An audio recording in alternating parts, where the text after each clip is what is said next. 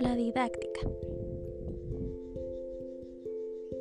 La didáctica es el medio por el cual se lleva a cabo la educación.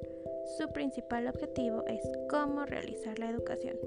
Varios autores la pueden definir como disciplina, arte, ciencia, desarrollo tanto de una formación intelectual e integral. Esta va de la mano junto con la pedagogía.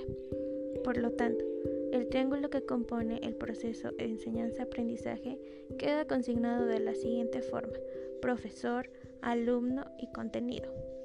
Debido a ello, en el proceso se le permite al docente diagnosticar, planear, realizar y evaluar, los cuales también se observan sus elementos, que son su metodología, los recursos, el tiempo y lugar.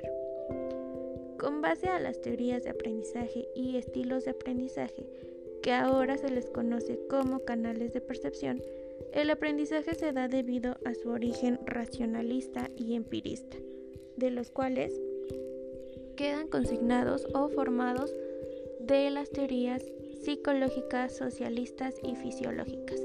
De esta última se ve interactuado el sistema nervioso, ya que es un agente principal para el aprendizaje.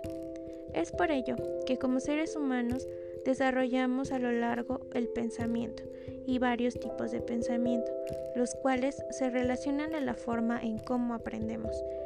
Como reflexión y también como docente, tenemos que innovar en la praxis de la didáctica y constantemente diagnosticar los canales de percepción de nuestros alumnos y llevar a cabo una metodología humanista y colaborativa para favorecer el ambiente del proceso de enseñanza-aprendizaje.